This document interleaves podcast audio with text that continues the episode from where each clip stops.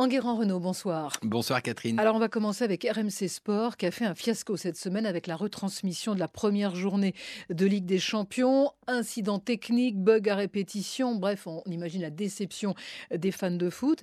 Euh, que s'est-il passé? Alors c'est une histoire d'amateurisme. Hein. Mardi soir pour la diffusion de Liverpool PSG, une très belle affiche sportive, RMC Sport s'est montré incapable de faire face à l'afflux de fans. Près de 200 000 abonnements en une journée, la chaîne a été dépassée.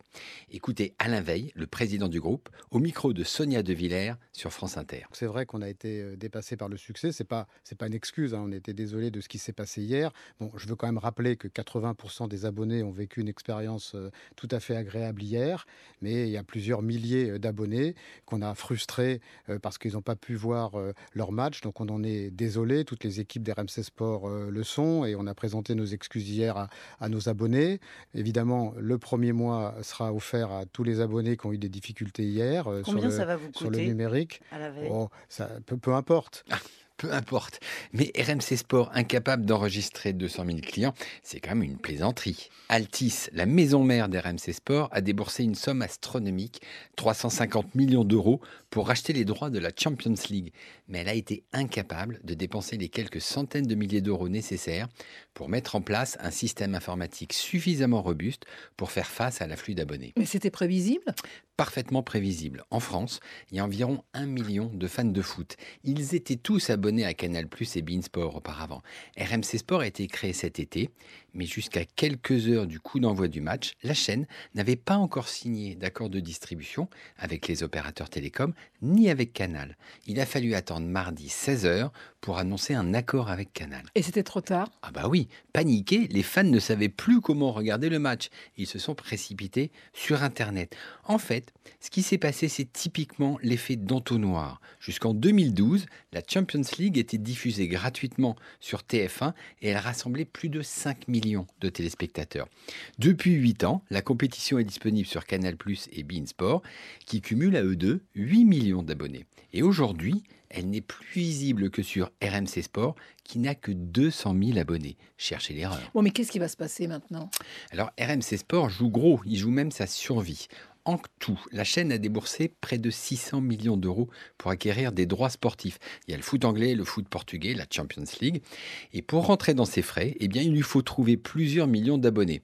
Son plan était soit de faire payer très cher les opérateurs télécom et Canal pour qu'ils distribuent la chaîne, soit de recruter des abonnés via Internet comme le fait Netflix. Eh bien, RMC Sport a démontré qu'elle a échoué sur les deux tableaux. Mais Alain Veil, qui est très réactif, devrait rapidement en tirer les leçons.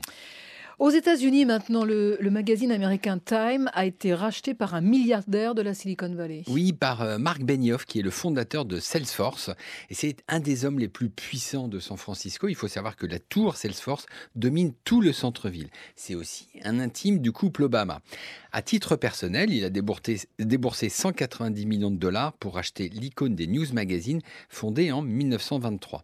Time Magazine était l'un des fleurons du groupe Time Warner, mais récemment, il a été vendu au groupe de presse Meredith qui ne savait plus quoi en faire. Mais pourquoi les milliardaires de la tech s'intéressent-ils autant à la presse? Alors, il y a aussi Jeff Bezos, hein, qui est le patron d'Amazon, qui a racheté le Washington Post, et puis Patrick Soon-Chiang, qui a racheté le Los Angeles Times. Ces tycoons de la technologie ne rachètent pas une danseuse, et ils n'achètent pas non plus de l'influence. Ils sont persuadés que la presse a un grand avenir dans le monde digital.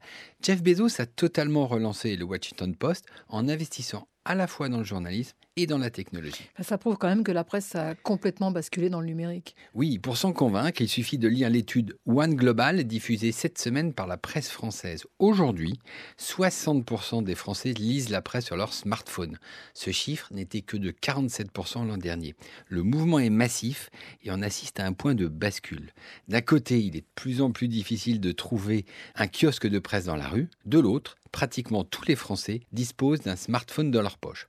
Et s'il y a un domaine dans lequel Marc Benioff et Jeff Bezos sont experts, c'est bien celui de faire payer leurs clients via le smartphone. Ils sont donc bien placés pour accompagner la nouvelle vie de la presse.